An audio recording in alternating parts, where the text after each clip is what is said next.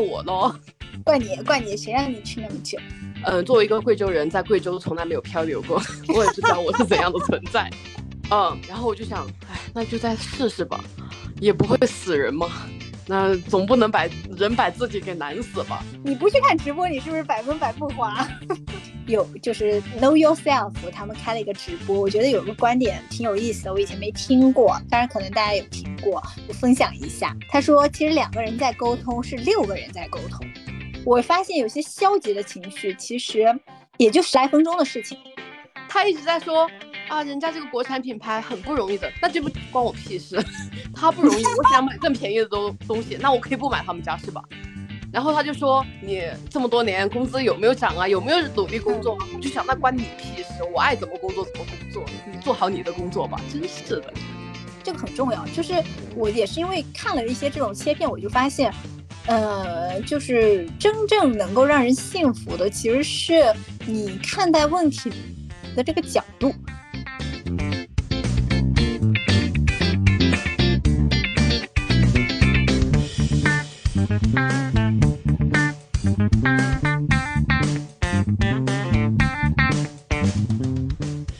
大家好，这里是九二九四，我是四万，我是宇哥。宇哥，你终于从遥远的印尼回来了。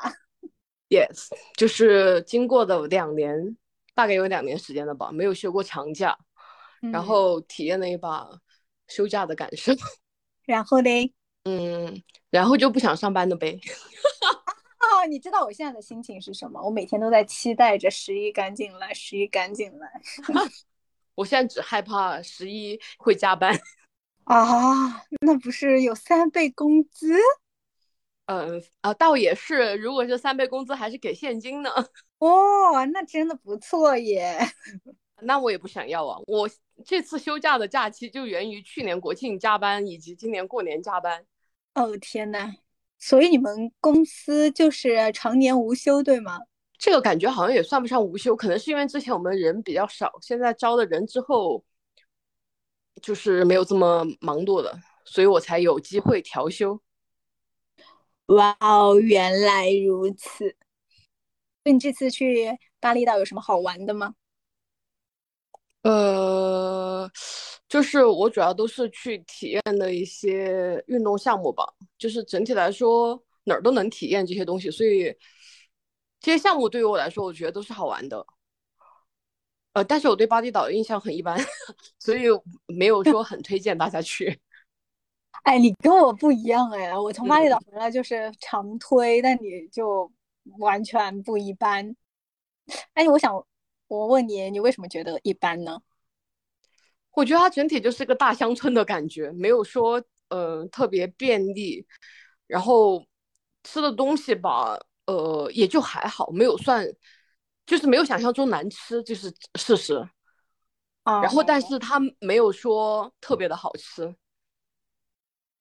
哦，所以你没有去吃吃我推荐的那些餐厅吗？嗯，我还是搜了一些，就是嗯，也是很多人推荐的餐厅。但是打卡之后觉得，so so，我真的觉得可能我跟你最大的差别可能来源于一个度假村，就是我去那个阿雅纳。嗯，可能我对于旅游的感就是，我喜欢的旅行和你喜欢的旅行不是一种类型，是这样吗？嗯。哦，我对巴厘岛唯一印象就是，我觉得它的海比，嗯，我不知道是不是因为印度洋的原因啊，我是觉得它那个海水更更玻璃水一些。啊，对对对对，更透彻一些。就是已已经巴厘岛已经属于是所有海洋里里面，可能你看到的这种观光海洋里面比较好看的海了。呃，就是看了别人的照片之后，我觉得可能巴厘岛是那个海也就算。那样吧，所以我就觉得没有那么推荐，因为它所有的交通都很不便利，因为它那个车道很窄嘛，因为车道窄，所以它那个车流量是很小的，你的交通就会很，嗯，很浪费时间。就比如说你只是从机场到，呃，我们长我们比较长的时间待在乌布嘛，就是它的中心区域，好像我印象打车只有二十八公里吧，但是要打两个小时的车，因为它只有双向两车道，时不时就要错车，然后这个速度也是开不起来的。这个距离放在中国，倒也不是什么自豪感，只是说一般的市政道路，我感觉二十八公里可能就是二十八分钟的样子吧。我觉得可能是因为你在贵州待久了吧。我因为我在那个上海，就我感觉每天道路都很拥挤，所以我觉得它的它不是拥挤，它是属于它的交通不便利导致的这样。它实际上它不 拥挤，因为它也没有什么人嘛。就是它的，因为我们出门都是打车嘛，对吧？因为你不可能有，就是它的公共交通我是没有查询过的，因为我一开始就放弃了，而且那个它的那个路况也非常的崎岖，所以所以基本上都是打车。就是的，嗯，而且他们那边比较落后的点在于，他们可能也没有开发，没有过度的开发，这是好与不好的点吧？可能。就是他们会比较慢慢节奏，但是它没有过度开发，导致你可能到每一个地方路可能就只有一条或者两条，可以选择性很少，所以它的速度很慢。嗯嗯，所以你在其他地方有看过比巴厘岛的海更好看的海吗？朋友圈吧，朋友圈有滤镜啊。也不是滤镜吧，我也看过别人的视频，就感觉哦，再加上我们同行的人，其他人去过别的海域嘛，就觉得巴厘岛的水也没有说到嗯非要推荐的地步，就是这样。但是，但我觉得大连的海还不错哎，就是这是不同风格的对吧？对，我之前去大连的时候，我又感觉哇，这边的海好蓝哦。哎，确实，你当时讲大连之旅的时候，我是没有想到那边海是偏蓝色调的，因为我印象青岛那边的海就已经不是很蓝了。对，我去过青岛，就是而且我还是很小的时候，那时候还没有那么工业化去的，那时候我就感觉，因为青岛的海不是那么蓝，所以我去大连的时候，我就感觉它可能是，嗯，我见过的所有海水里面相对比较蓝的了。当然那时候我还没去巴厘岛。嗯，所以我对大连的印象特别好，就是对它的海的印象特别好。当然也有可能当时跟一些小伙伴一起去的，然后那些小伙伴呢都人还蛮 nice 的。当时旅程也有可能是因为，嗯，人的关系，对，就像你说的，跟人的关系，对，对的，我觉得旅伴是很重要的。啊，你这么说，你这次旅伴不太行喽？这很好啊，要不是他，我觉得我坐车会更无聊吧。我这么想，我个人觉得我的旅行途中，我很讨厌把时间浪费在路上。我觉得要么在酒店躺平，要么你就是在呃你想在的地方可以直接观赏美景或者怎么样。所以你是我对景点不感兴趣，所以哦，我和我朋友都对景点不感兴趣，我们没有去景点。可能大家认为很好看的点，我们没看吧。我们看的就是我们想看的。哦，我景点好像就去了一个那个情人崖那边，还有乌布。乌布有一些那个，就现在比较流时髦，说什么 City Walk 那种，就是它有些，你应该去乌布了对吧？它那边有有很多那种步行道，我觉得还不错，挺开阔的。嗯嗯。虽然那个步道是比较窄的，但两边它会有一些呃艺术商品店。嗯，哎，我觉得呃，可能就比较有意思。当然，我没有去过泰国，可能印尼的感觉跟泰国很像，像吗？我觉得不太像，泰国还要繁华一些。但是这么对比的话，印尼的海，我是觉得是要比泰国要好看一些的。嗯，对，可能就可能它的好看还没有打动到，我觉得我愿意花两个小时的路程去看它吧。我主主要就是体验了。嗯，我想想，怎么突然一下想不起来了？印象不深刻的，一个作为一个贵州人去印尼体验的漂流。嗯，作为一个贵州人，在贵州从来没有漂流过，我也不知道我是怎样的存在。就是我个人的体验感是比较好的。嗯，因为我没有漂流过，所以我就觉得，嗯，反正在水里面嘛，它周围的景也比较好看，我就觉得还行。但是同行的人就说，就完全没有黄果树的漂流刺激啊。就是体验不了漂流的快感，但是能体验你和陌生人打水仗的快感。哦，所以你去漂流了。嗯，然后后面我们又体验了那个 ATV 嘛，就是嗯全地形越野车。嗯，这个的感受好像我感觉我体验这些东西都是到处都能体验的，只是正好去了那儿，然后就在那儿体验了，仅此而已。到处都能体验吧？就是就是有时候你想，比如说跳，哎呀，我不是那个叫什么，那个那个那个叫什么跳伞嘛？啊，跳伞，滑滑翔伞。对，滑翔伞这种项目的话，就是它那片海就是不一样的，你你不是说到了哪里都能体验到的。嗯，到底是一个到底，但是你讲到滑翔伞，我的感受就是这个海确实很值得一看，但是我要是会掌握滑翔伞就好了，就想自己我怎么飞就怎么飞就好了，就是这个被操控在别人手中的感觉不是很好。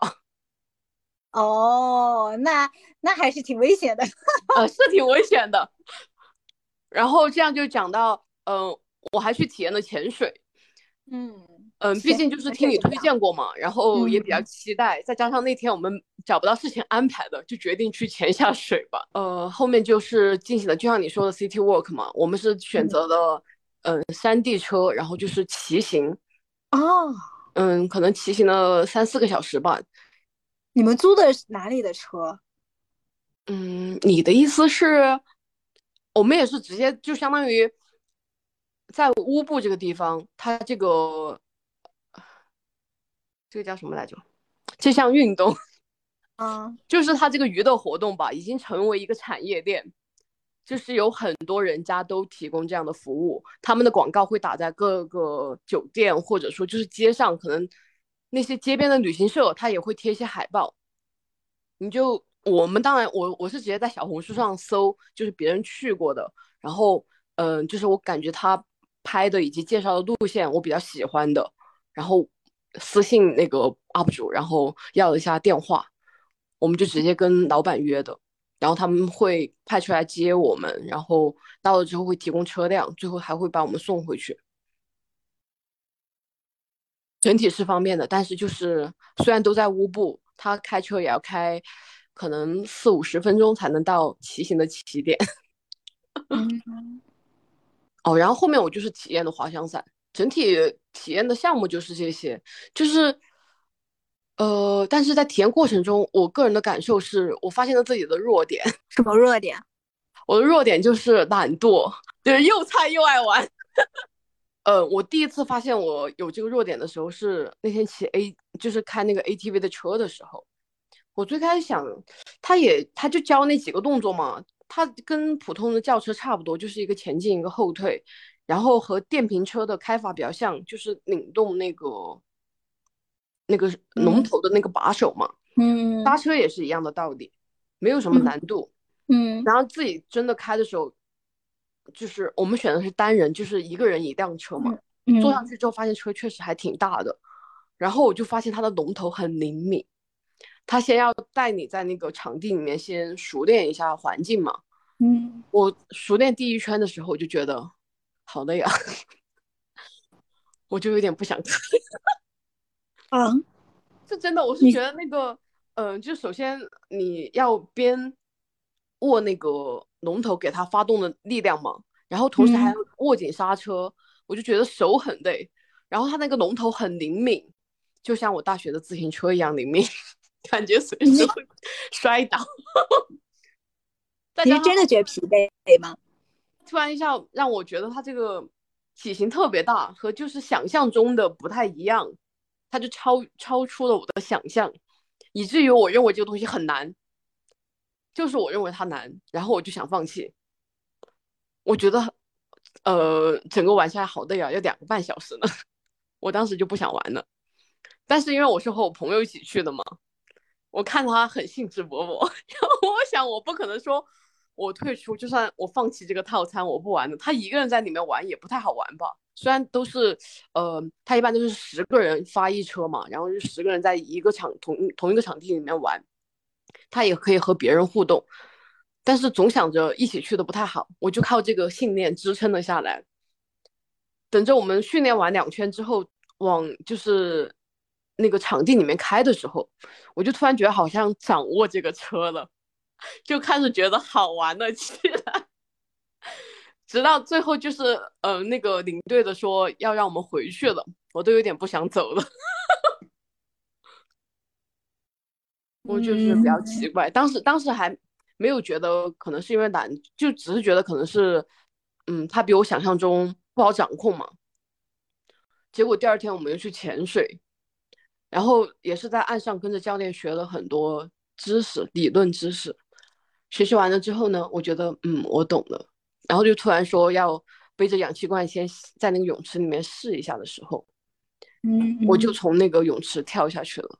跳下去之后就发现泳池是踩不到底的，然后他就那个教练就拼命的让我先把那个头先埋下去，先尝试一下这个呼吸的节奏，然后再试一下就是他教的那几个动作，我才就是应该是做完他讲的那个。你的护目镜进水的情况下，你还记得要怎么做吗？怎么做？护目镜进水的情况下，不就是要屏住呼吸，然后把双手，对对对，双手对上上框，然后你用鼻子使劲用力把水给排出去。对。然后这个动作需要你仰着头完成。嗯。就是在仰头那一瞬间，我本来护目镜里面是没有水的，就是他让我展示这个动作。然后进水了，就是一仰头就会进水。我后面潜水过程中，我也发现仰头很容易进水，有可能是我那个护目镜可能不够紧或者怎么样。嗯，我那一瞬间就感觉到了害怕，就是因为才调整好口呼吸的模式，然后那个护目镜就进水，我就觉得那个水一直在我的鼻腔里面，它虽然又不会被我倒吸进去，但是它就一直在护目镜里面，我就很难受。嗯，一难受我就会想踩地嘛，就想站起来。又发现泳池那个底我踩不着，我就很慌。然后我说：“哎，这个运动好难哦，我不想玩了。”然后我就拼命的上岸，我我就扶着那个泳池准备爬起来嘛。然后那个教练是怕那个氧气瓶太重，然后我一下脱水的时候不是会吊着我吗？嗯，他就一直跟我示意说，就是不要，嗯，就是不要害怕，然后再尝试一下嘛。我当时趴在泳池边，就是把把脸露出来之后嘛。我我就把那些什么面罩那些都取掉。我的想法是我不玩了，然后让我朋友自己去潜吧。你怎么可以这样？我当时太难受了。然后我我不想再体验了。就是我当时那个感受是，天，这个感受一会儿要是在海海里面这个进水了，我排不掉，我要潜潜这么深，然后排不掉，然后我我一会儿怎么上来把这个水给吐掉？我可能想了很多，就是把这个事情越想越难了，我就更不下去了。然后那个教练倒是是个年轻人，他可能脾气也比较好吧，就一直在旁边的疏导我，然后就说其实没有很难。他说你刚刚就做的很好啊，就开始表扬我这个动作那个动作，说都做的很好啊，说你不要怕嘛，说呃你先再试试，然后就说带着我潜到那个泳池最底下，然后试试看嘛，会不会还有这样的情况。嗯，我当时整个想法是想放弃，但是我又想到，如果我放弃了，我可能就得在那个那个浅店等我朋友等到下午，他才能潜回来。我在想，我很无聊，然后也没有人可以聊天，我只能一直玩手机吗？我手机充电宝也没有带，我真的想很多，硬着头皮上了。嗯，然后我就想，哎，那就再试试吧。也不会死人嘛，那总不能把人把自己给难死吧？然后我就又试了一下，后面我就发现好像潜到水底很，就是那个泳池底很简单，好像也没有再进水了。我当时那个恐惧，我就后面总结啊，就是因为他让我尝试那个动作，然后水进了我的护目镜，嗯，我突然觉得那个水出不去，那个感觉让我很害怕，我就瞬间害怕水了都，嗯。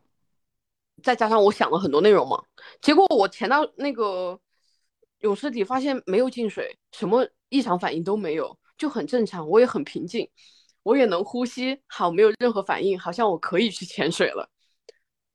于是我就跟着他们出发。所以我听下来感觉你就是属于，不管你是骑车还是还是潜水，都是有畏难情绪，它不属于懒惰的范畴。我我感觉我的懒是我都不想去克服它。嗯，我觉得那是因为就是成年人嘛，有选择去或者不去的自由，对吧？然后就是因为平时自由度太高了，到这种其实可以努力一把的时候，居然第一反应不是我应该挣扎一下，而是哎算了吧，就这样吧。就是可能因为你之前是不是潜过水？哦，我之前只有浮潜过。哦，浮潜的时候其实也有护目镜进水这个问题，但是因为你浮潜，其实整个过程中你的头会一直埋着看下面的内容嘛，就是你看海里面的世界，你很少会就是，嗯，我觉我觉得其实就是头变换角度的时候很容易那个护目镜进水。嗯嗯嗯，我每次进水还不是就是之前进水的就在泳池进水的经历都不是因为鼻子呼吸的。而是可能就是仰头的或怎么样，他有移位或者就是，嗯，不太确定什么情况，他进水了。浮潜的时候就没有这个痛苦的点。嗯，对的，是的，嗯。但浮潜的，就是深潜会比浮潜好玩。哦，我觉得好玩很多。是不是还想下一次出去浮潜去？对，我已经已经。到了那种很想去考那个证嘛，然后就想自由自在的潜水，因为现在我我我现在是第一次去潜水嘛，然后也没有什么经验，我不太确定是不是考了证之后就可以自己可以啊，是吧？应该是这个道理。就是，但是就是你可能得去考自由潜。九月初的，九月初的时候我去那个上海海昌海洋公园去玩，里里面就会有那些人在自由潜，大多都是。女生好像只有女生去学自由潜的比较多。你说的自由潜是靠，就是你憋气嘛，是吧？呃，自由潜对的，就是靠憋气。嗯，还有那个我也不太行。就是我我感觉就我不知道你有没有最近看一个恋综，那个有个恋综是那个就是。心动的信号第六集里面有一对情侣叫北极兔 CP，然后两个人跑去那个自由潜，然后那女生可以下到十二米，真的很厉害。我是之前看过一个 UP 主嘛，然后他去学这个自由潜的时候，不是要先学呼吸吗？他就把这个呼吸的教程剖出来，我就尝试跟着试了一下，呃，就就可能也是吧，我想放弃。不过他说这个这一套嘛，这套流程会很适合助眠，呃，当然我也没有尝试过用它助眠，因为我还没有想这一套内容的时候，我已经睡着了。如果有失眠的失眠情况的朋友，可以去搜一下这种自由潜呼吸方式助眠的教程。嗯，原来它还会助眠啊！嗯，因为它其实就是调整呼吸嘛。嗯，应该是，呃，就是让你逐渐的进气少，吐气多，让你的身体调整到这个状态。进气少，调整完之后，你的嗯，就是心跳会心心心率会很低，就整个人会很平静。哦，是吗？那那那些会自由潜的人还挺强的。我觉得是很强的。我不想考的证还是这种水肺潜。得先学会游泳吧，对我来说是这样。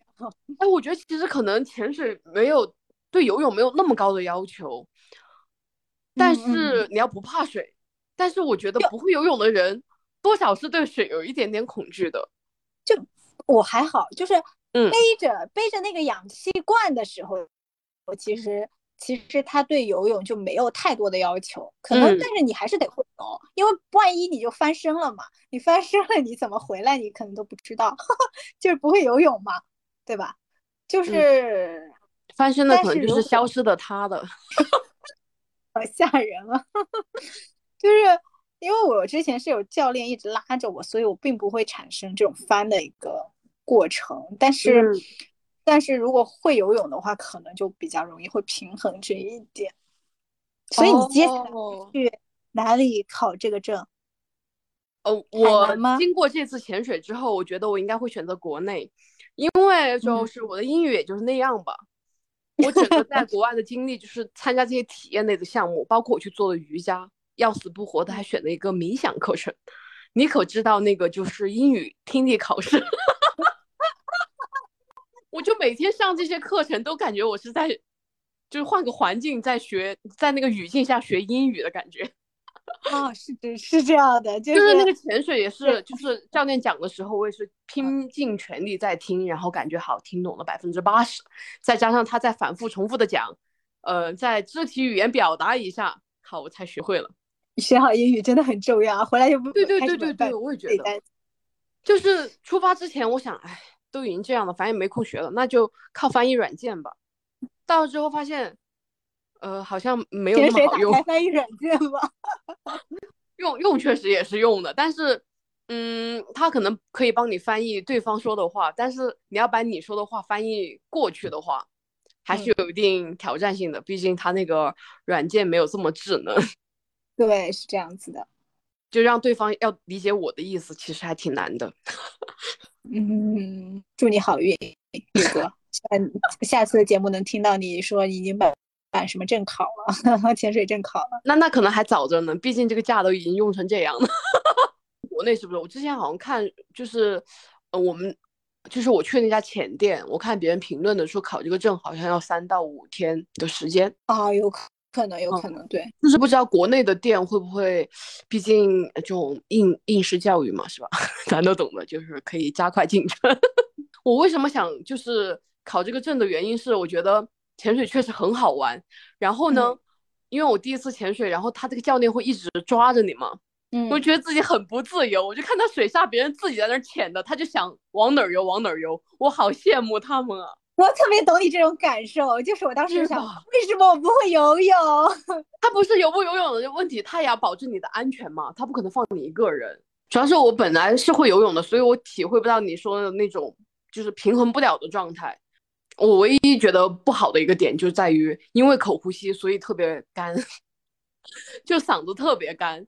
我整个过程就是在水下的时候特别想喝水，然后上上去之后喝了水，又特别想赶紧下去。你说的那个潜水服是那个全身包着的吗？嗯，是的。哦，我当时穿了半身的，然后我就感觉好冷。第一次下水的时候，我就真的非常的冷。可能是我们去的那天。首先天气很热，再加上就是我们可能潜的没有你那么深，可能越深确实那个温度会很明显，就是你在下面的那个温度和你马上要浮上来，在岸边那个温度啊，特差别特别大。哦，是的，是的。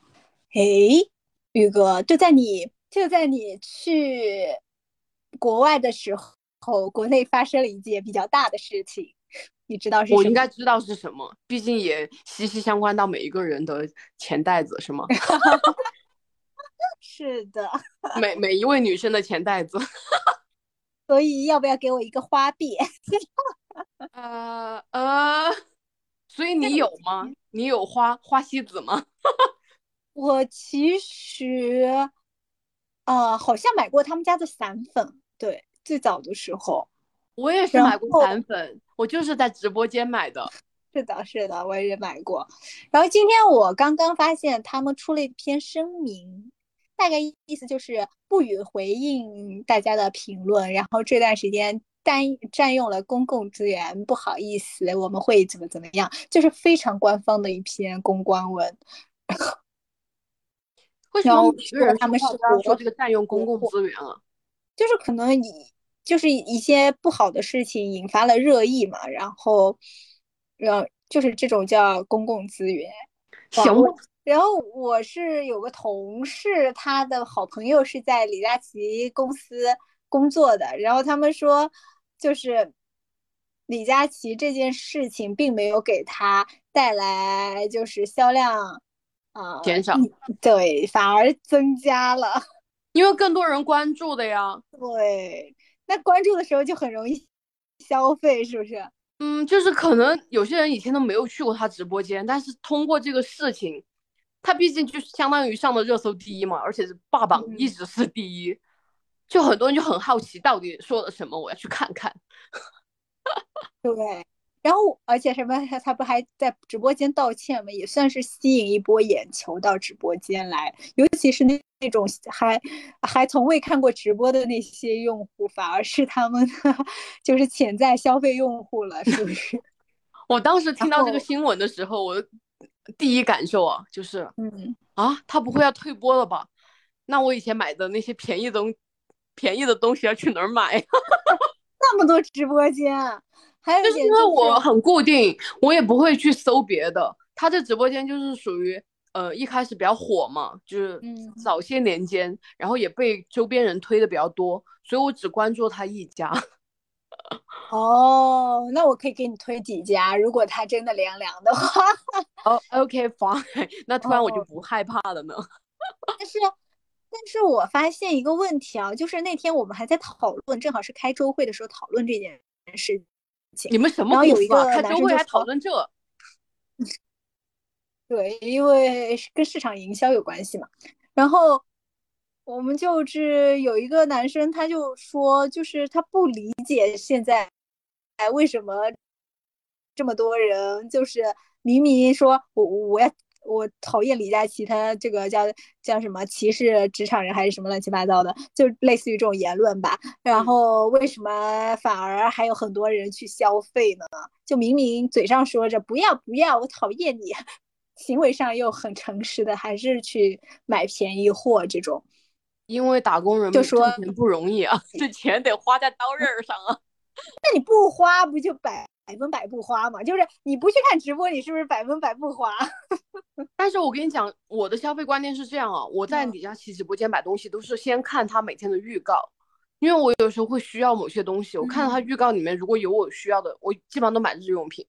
有的话，我今天晚上就会去看，看，而且我都是那种就是在十二点之前去看一下，因为他十二点之前就是对。呃，下播前嘛，所有的东西都能看到。我是不会去看他直播的，我是直接去找我要买的那个东西。我只是为了拿到这个优惠，我并不在意他在直播中说了什么，因为我只是想便宜的买到这样东西。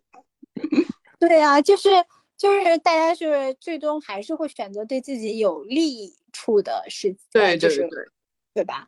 就是你这个东西，所以说利他很重要。就是人在就做营销的时候，利他很重要。嗯，你要赚别人钱嘛，是吧？这不就和我们做设计一样的吗？得舔业主。就对，有些我，然后我今天还跟有个同事闲聊的时候，我发现，哎，哎，他以前有一些，就是他之前遇到过一些很就很没有能力的领导，但是很会拍马屁，然后就说，哎，这个情绪价值啊，真的是。呃，很重要啊，能够给领导提供情绪价值，对吧？我觉得某一代领导很喜欢这样，也有可能是某些领导，某一类这样的员工，就是他愿意听好话。对，就是很多领，其实很多领导都是啦。就像你，就像你作为员工，你也不希望你的领导一直都。贬低你，然后不认可你吧？你也希望听到他的对你的认可一样。但是人就是人的本性嘛，对，是人就想听好话，听自以为自以为自己很厉害的部分，对吧？但是这样人就容易迷失自己，容易活在一种 啊，他们说什么信息茧房，对吧？说现在很多人那个看评论区，评论区都是。大模型设置好的，就每个人看到自己认同的那部分的评论，嗯，对，就属于我我我抖音上的评论，可能跟宇哥你手机上抖音上同一条视频的评论就是展示的不一样的。哇哦，虽然我没有抖，那大家就能想象你说这个状态，就是大家有可能就或者小红书也是啊。嗯，他其实就是把你禁锢在你的思想里面，对，就活在一个信息茧房里面，就人会变得越来越蠢，这样也挺好的，毁灭吧，反正马上也要，马上也要喝核废 水了，是吧？就 是就是，虽然确实刺耳的话大家都不愿意听嘛，不管是谁，人的本性，但是认同感的那种能调动你情绪啊，觉得好认同，好认同那种。那种的话，它确实是在被计算、被这种大模型做出来，然后展示给你看。我其实突然觉得很可怕，哎，就是人会活得越来越像自己。然后我转念一想啊，就是最近我有些同事，他那个心太累啊，或疲惫啊，然后他们觉得自己的就是别人对自己的评价有存在贬低人格的部分。然后我就跟他说，其实每个人对于你的评价，就是基于他自我价值观的一个投射。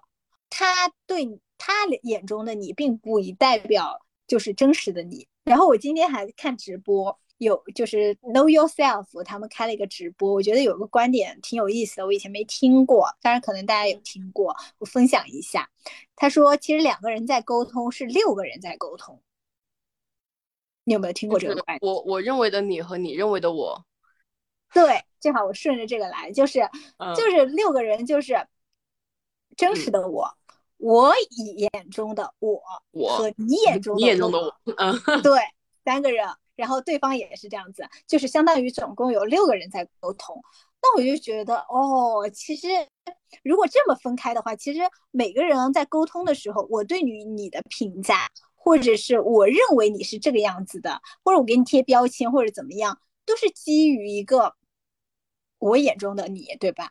那对方这样子对我来说也是这个样子，所以有时候我们可以看开一点，就对于别人的评价不需要那么在意。嗯，对，就是他可能一下子认。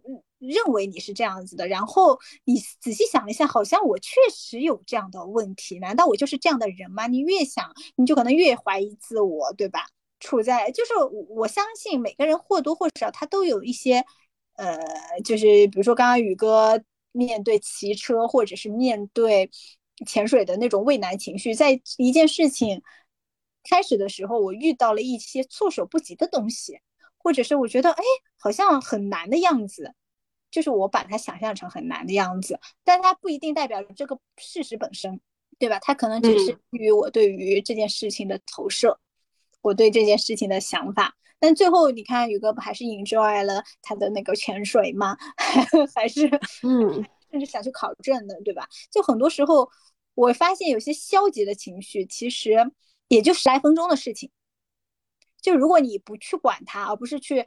去深入去想这钻牛角尖的话，你其实这个情绪十几分钟就快过去了，不会持续太久。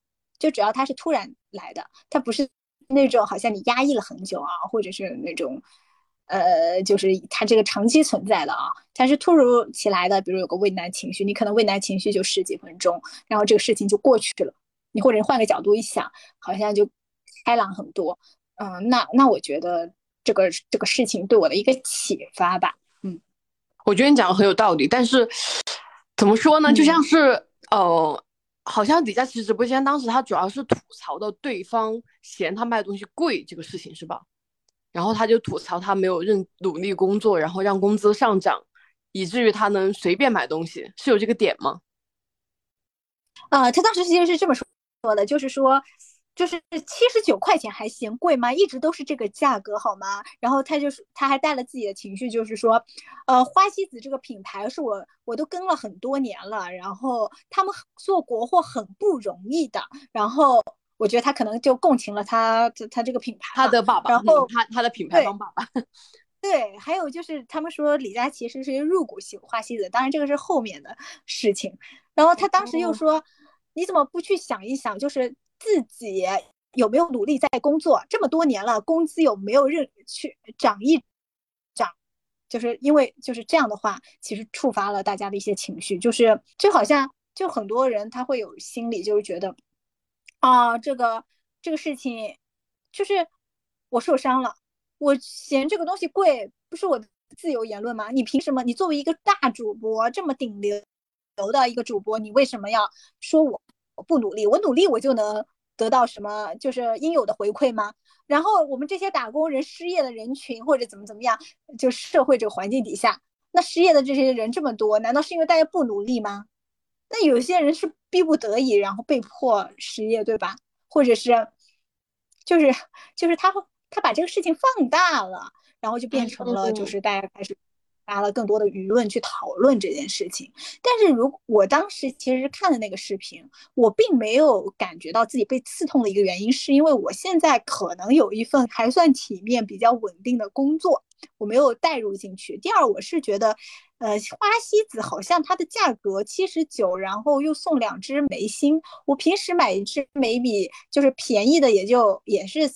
呃，五十要一支的，对吧？嗯，好像也确实不算贵，我是这么想的。但是有些人呢，他就会把这个，哎呀，你这眉笔零点几克，然后就把它放大了，说算下来比黄金还贵，对吧？那这个是这个事情，就是我就感觉，他就是你的一言一行，他作为一个顶流，一言一行肯定是很容易被放大和歪曲，然后最终你会被舆论的压力给，然后。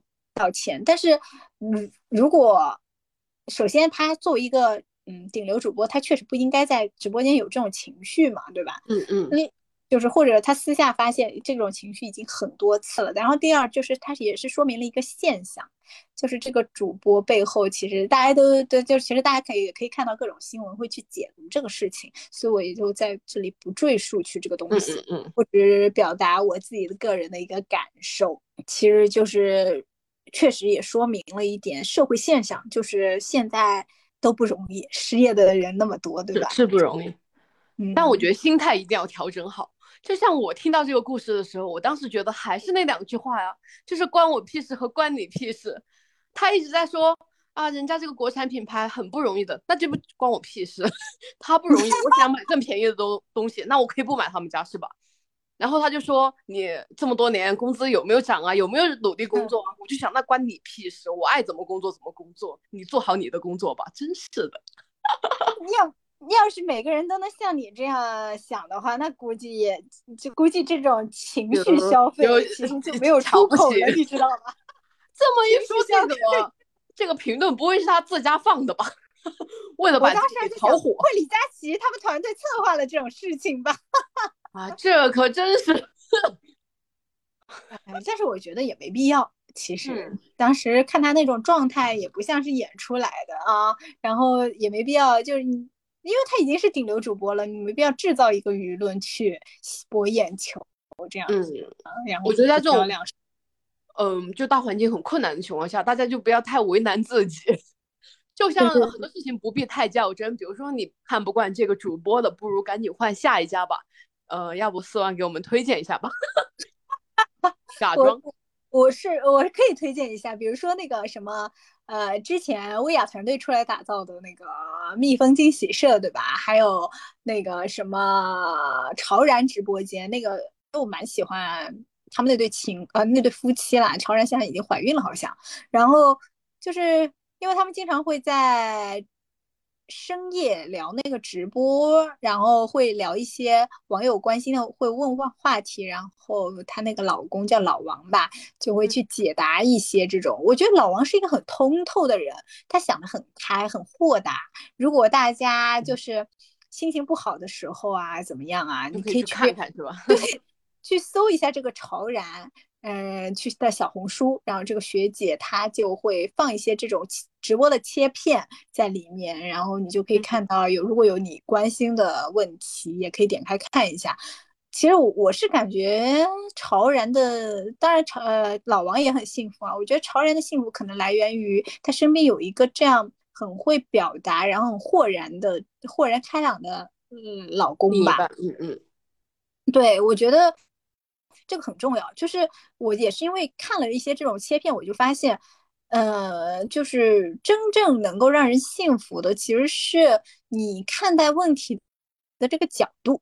就问题或者是这个事件啊，它本身其实是一个中立的东西。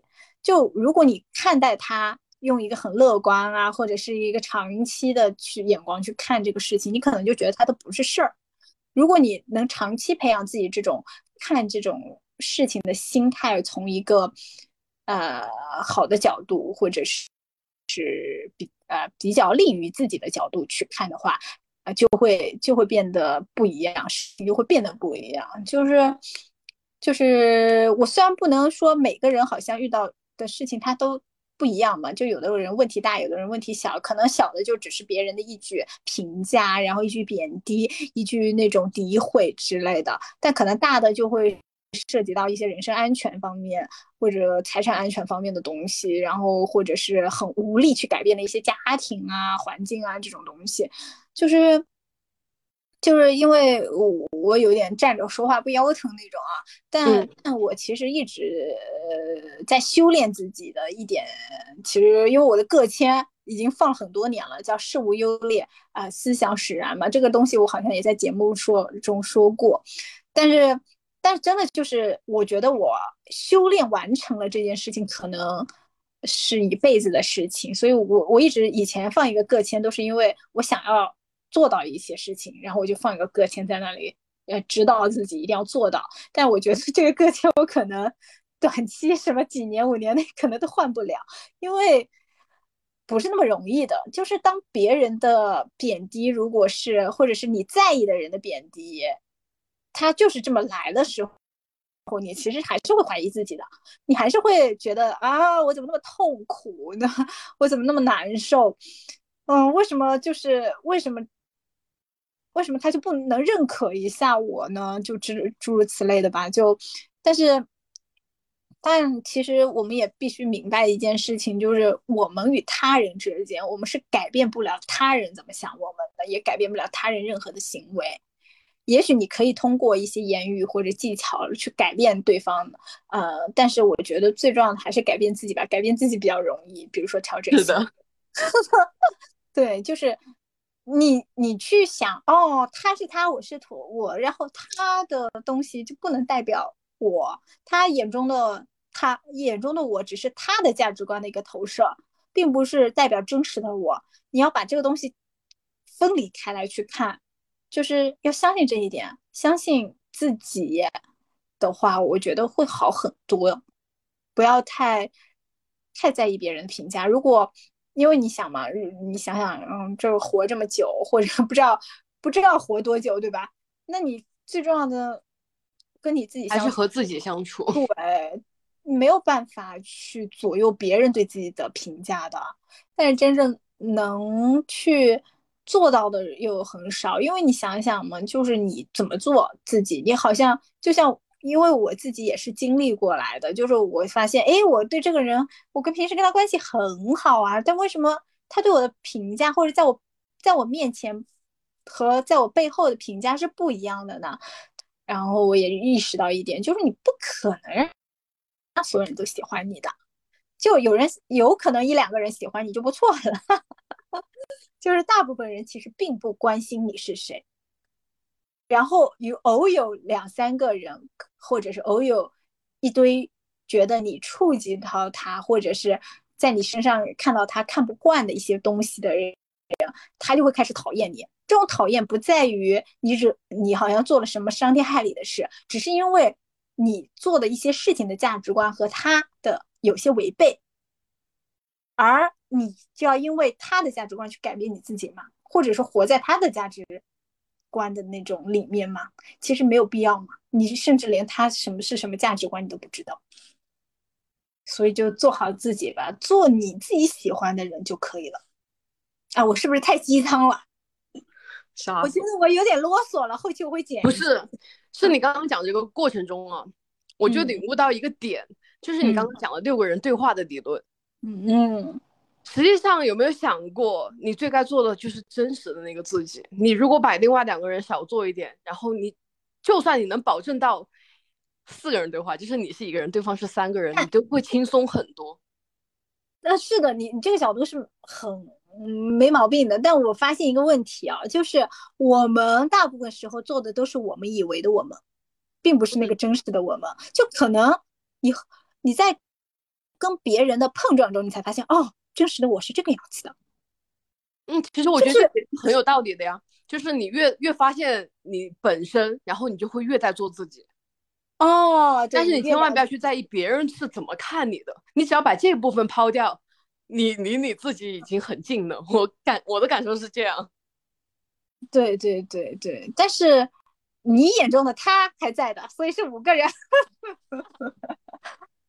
其实，在想，如果你陷入一种呃，就是不自信的情况下，是不是冥想会有用啊？的，就是还是其实冥想也是在靠自己的信念。对，其实我觉得还是你得需要有一些东西能够让自己有成就，比如说你做一些小小的事情，比如说啊，我今天要早起，六点半早起，然后我做成了六点半早起，你给自我的一个正反馈。就比如说，那就是小狗钱钱教的，你要把你 所有的记下自己的丰功伟绩，对，虽然只是很小的事情。是的，就是就是让自己有这种自我肯定的部分。就你你别人不肯定你，你自己肯定自己嘛。你对肯定了多了，你就开始慢慢就是哦，我其实是一个很好的人，对吧？就是不会太轻易的受到这个影响。嗯嗯，我觉得这个蛮重要的。他不是因为嗯别人有可能夸你，就像别人有可能夸你，也可能去诋毁你，这个这个控制不了的。